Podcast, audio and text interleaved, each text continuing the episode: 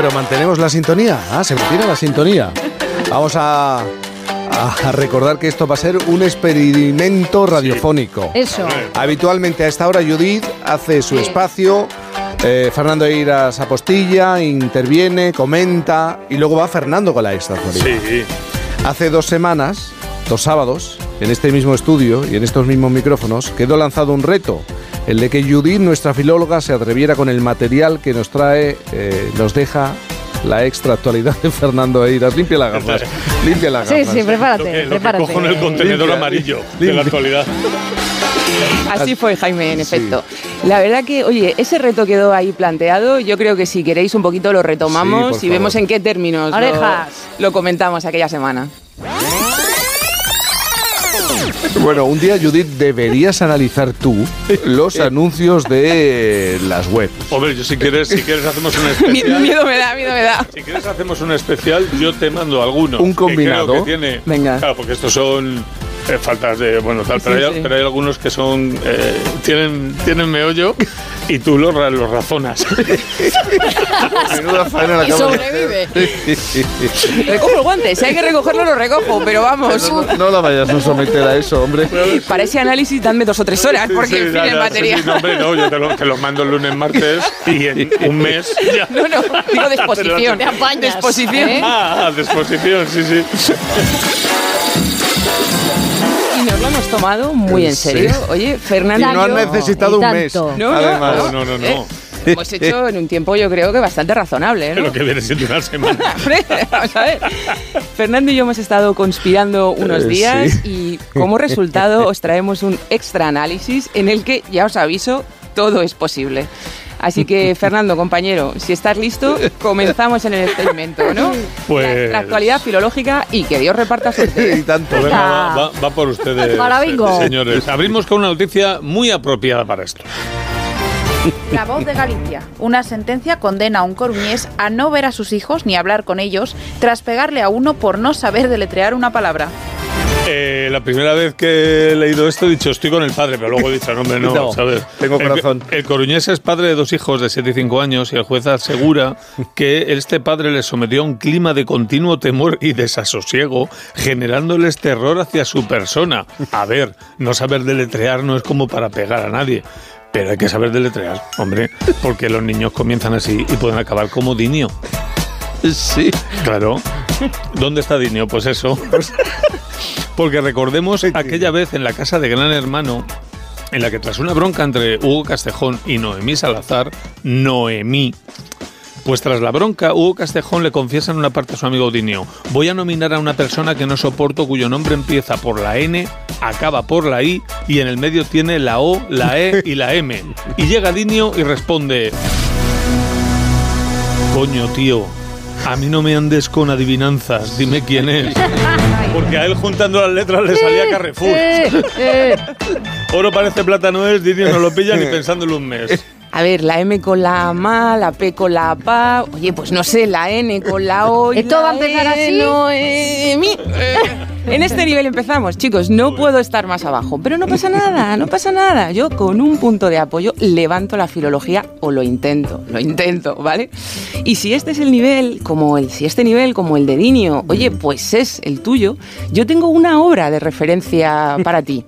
La cartilla de Micho. Hombre, Para- mí. La cartilla de Micho, qué nostalgia, qué nostalgia. Y lo digo totalmente en serio, ¿eh? porque es una obra que a mí me permitió leer después todas las demás.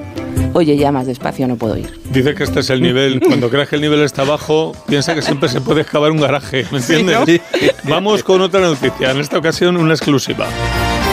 Lecturas.com, exclusiva. Anabel Pantoja revela los planes inmediatos para ser madre junto a su nuevo novio. Que se acaba. Que bueno, en fin. eh, me alegro muchísimo por ella. Solo le recomendaría que cuando sepa cómo va a llamar al hijo o niña que quiera tener, acuda a una profesional como Judith para que le asesore, porque si quiere grabar una joya con su nombre, o peor, tatuárselo, puede meter la pata. Porque recordemos aquella gala de supervivientes en la que soltó. Es un gilipollas con todas las letras, de la J a la S. Porque si no sería guili- gilipollas. Gili, gili, gili. Que también podría ser de la H aspirada a la H aspirada. Gilipollas. bueno, así que cuidado, Anabel, si quieres llamar a tu hijo o hija Héctor, Hilaria, Enar o Germán, no vaya a ser que te, lo tatúes y la cajes con G. pues fíjate que yo pensaba, a ver, ilusa de mí, que los insultos, oye, que al menos los insultos eran algo que se nos iba a dar relativamente bien, no sé. Pero, tampoco, ¿no? Pero bueno, yo creo que la G y la J que no, son ¿eh? siempre un reto, ¿no? A ver, este calificativo que todos hemos empleado alguna vez tiene una de esas eh, falsas etimologías que hace las delicias de los aficionados a estos paseos tipo conocer Madrid. Y es que Ahí nos vamos de paseo, sábado por la mañana. Y es que eh, cerca de la Ronda de Segovia hay una pequeña calle que se llama Travesía de Gil y Mon. Baltasar Gil y Mon fue, a finales del siglo XVI, el fiscal del Consejo de Hacienda.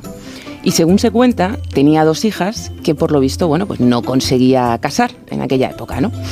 En aquel entonces también polluela y polla se empleaban como sinónimos de chica joven. ¿Ha dicho polla? Es un sentido que aún tiene en el diccionario académico. Y como Baltasar... No, seas crío, no seas crío, Fernando. Sigue, Judith. Y como Baltasar, digo, no les empleaba, no les encontraba ahí como plan a sus hijas, pues solía ir siempre eh, paseando con ellas, ¿no? Entonces, bueno, pues se decía, por allí va Don Gil y sus pollas, Fernando. Lo que, dado que ellas no debían ser muy listas, pues nos acabó dando la palabra gilipollas, que se escribe con G como el apellido Gil. A ver, esta es una historia popular para su origen, pero otra, pues menos prosaica, es que procede del caló gili, que significa tonto. Sea como sea, la otra parte de la palabra, sus últimas dos sílabas, estas que te gustan, Fernando, tienen 10 acepciones más en el diccionario académico. 10 y solo una es malsonante, aunque sea esa la única en la que siempre pensamos. En Chile, por ejemplo, Polla es el nombre de la Lotería Nacional, un juego de azar similar al nuestro, en el que ya sabéis, pues se compran billetes y se obtiene un premio ahí si los números coinciden. Y que nos ha regalado al español de nuestro lado del Atlántico eslóganes publicitarios como... Sáquese la polla y haga feliz a toda la familia. En Chile entonces la polla es la primitiva. Debe ser porque te toca por los cojones. Arréglalo. Eh, a ver, hemos pasado por Dinio, por Anabel Pantoja. Para esto me falta uno para la Santísima Trinidad del deletreo. uno me falta. Te voy a poner fácil. A por él, a por él. Te voy a poner fácil. Jesús de los Gemeliers. Eh, recordemos, en algún momento les pareció buena idea ir a pasapalabra. No sé cuánto pagarán, mil, mil kini. Dice, venga, vamos, y hacemos el ridículo para todo lo que nos queda de carrera. Bueno, pues eh, en una participación suya le preguntan, con la H, aparato que se usa para asar alimentos. Y soltó. Olla. Jesús de los Gemeliers no ha visto una H en su vida, se piensa que todos son hashtags. Igual es que para él olla se escribe con H y horno no. Pues mira, yo esta respuesta la pleiteaba. Anda. Porque la pregunta, la pregunta no precisa a qué época nos estamos refiriendo. Y en otras etapas del español, y esto es comprobable en el corde, era posible encontrar algún caso, 32 concretamente en 16 documentos, en los que podemos leer cosas como y poner dentro de la olla con H, anís e hinojo sin H, que es un ejemplo de 1494 época en la que, bueno, pues la ortografía no estaba tan, tan ajustadita como ahora, ¿vale? Estaba gemelier. Estaba un poco gemelier. Dicho lo cual, hoy siglo XXI, no me escribáis olla con H, por favor, os lo pido. y no lo tatuéis, sobre todo. Entonces, si a este eh, le indultamos, tenemos uno que hemos perdonado, uno con etimología popular y otro que hemos mandado a leer la cartilla de Micho. Fernando, eh, ¿qué más tienes para que, Tengo para que Yudice luzca? Tengo mandanga de la buena. Ah, otra, otra noticia que la semana ha sido prodiga. El país, Timothy Sider, es tabú decirlo, pero nos estamos volviendo menos inteligentes. Snyder. Sideral. Te has tirado a la piscina. Parecía Timothy Sidra. no se había notado, Fernando. bueno, eh, estamos, nos estamos volviendo menos inteligentes, pues no sé por qué lo dice, ¿verdad? es que no, no. El historiador norteamericano lanzó esta reflexión en Davos a tenor cuidado del manejo político de las guerras de Ucrania y Gaza. ¿No le parece que es el manejo político se esté llevando con la inteligencia que habría sido debida o que se podía esperar de la gravedad de los asuntos. Pero vamos, que para probar que estamos perdiendo Magín no hace falta irse a las guerras. Tú te pones un día el concurso Agárrame si puedes en Castilla-La Mancha Televisión y te puedes encontrar con cosas como la de hace unos días. La escuchamos. ¿Quién fue la primera escritora española en ser candidata al Premio Nobel de Literatura? Estoy dudando entre tres o cuatro. Te voy a decir una por. Tres o cuatro. Te voy a repetir la pregunta. Sí, por favor. Queremos saber por 25.100 euros, Salva, ¿quién fue la primera escritora española en ser candidata al Premio Nobel de Literatura? Te diría. Saramago. Esa es tu respuesta. Con toda su magia, ¿eh? Eh, no hay más preguntas, no hay más preguntas. Sara. Varas. Eh, Eh, pues hay que decir que esta pifia la cometió en su día Esperanza Aguirre como ministra de Cultura. Perdóname, Ay, esto es así. No lo recuerdo yo. Pues esto es así y lo cometió al micrófono de Pablo Carbonell. Como reportero, caiga, efectivamente.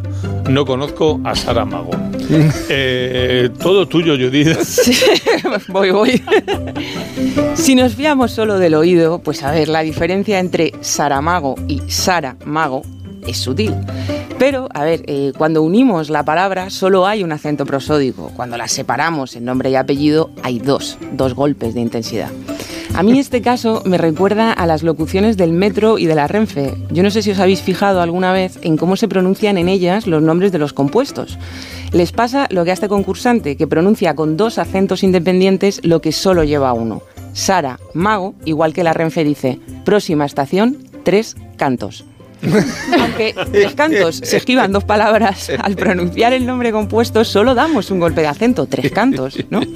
La Renfe, sin embargo, dice tres cantos, como cuando yo digo cuatro copas, pues más o menos igual, ¿sabéis? O sea, suena. en el caso de nuestro concursante, yo lo que creo es que, a ver, está claro que nunca ha leído un libro de Saramago y ahí está la importancia de ver las cosas escritas. Eh, un libro, dice. Este, se queda encerrado en el Pasadiña, ascensor. de pasadiña. Se queda encerrado en el ascensor y no sabe qué hacer. Ve los carteles, pero no. Eh, cambiamos de tema y vamos con el hombre del momento.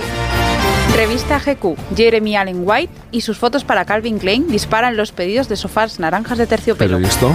Como si comprándote el sofá naranja de terciopelo te pusiera la tableta de chocolate que tiene el señor Ay, Jeremy Allen Ah, porque aparecen No las si la- fotos. no sé si lo habéis visto, claro, claro. Está en una azotea en, en Manhattan, en el Midtown, con todos los rascacielos detrás, y él está con unos Calvin Klein que se asoman por el pantalón, la tableta de chocolate, ese cuerpo que Dios le ha dado y que se ha labrado, su trabajito le ha costado, tiran un sofá naranja. Y a vender claro, sofás. Eso, a vender sofás. Eh, por cierto, Judith, eh, y hablando de sofás, escucha esta afirmación que hizo el prestamista de Mallorca del programa Los Gypsy Kings y nos sacas de dudas. Si son tres, se llaman sofares. Si es uno, sofá. Y si es uno pequeñito, sofín. Sofín, sofá, que cada día te quiero morfología creativa, ya veo, ya veo. Morfología creativa, vale. A ver, es que estamos muy encorsetados en el español normal, Oh, sí. normal y normativo, claro. y Yo veo que hay espíritus libres, corsé. espíritus libres. Sí, sí. Corsín. Entonces, en este español normal y normativo, pues tenemos singular y plural y para de contar. Pero las muchas lenguas del mundo, y oye que esto es cierto, lo digo en serio, pues hay otros idiomas que tienen más números, que tienen singular, dual y plural, para indicar uno, dos y muchos. E incluso los hay que tienen lo que se conoce como número paucal, que sirve para indicar unos pocos, solo cierta cantidad, ¿vale? Entonces aquí yo creo que este genio del sofá, el de la morfología creativa, no el de la tableta, ¿vale? Pues lo que nos propone es un nuevo número, ¿no? Para indicar cuando es uno, pero pequeñito, el sofín, El el, sofín. sofín. A mí me gusta. Entonces a partir de ahí, pues el paradigma cambia. Los sofales, los chándales, oye que nos reímos, pero que son registros reales del Sí, español. sí. Pues es que en esta esquina no me cabe un sofín, compramos un sofín y me cabe. Sofín. Hablamos ahora de gastronomía. Diario de Lo Córdoba. que quieras. La cofradía del rabo de toro renueva su directiva y nombra tres nuevos embajadores. Estuve buscando ahí a ver que cuándo iba a hacer la renovación de la cofradía del rabo de toro. Muy Presentas- a candidato. Estaba, nervioso para que se produjera, se ha producido ya, podemos estar tranquilos. La asamblea de la Asociación de este guiso cordobés. El concilio. eh, sí, se juntaron del ahí. rabo de sí. toro. Sí, sí, sí, sí, sí, tú ríete, pero para ellos es cuidado. Bueno, pues también ha aprobado la celebración del aquí esto, eh, cuidado, del tercer simposium sobre el plato rabo de toro y el ya tradicional concurso amateur de rabos de toro. Eh, espero que no les ocurra lo que a este restaurante en el que se anunciaba el siguiente menú. Segundos platos. Pulpito en salsa americana, rabo de otro en salsa. Ah, Una de dos, o es una rata o es la sociedad de la nieve. Pues el rabo del toro. de- pues me podrás.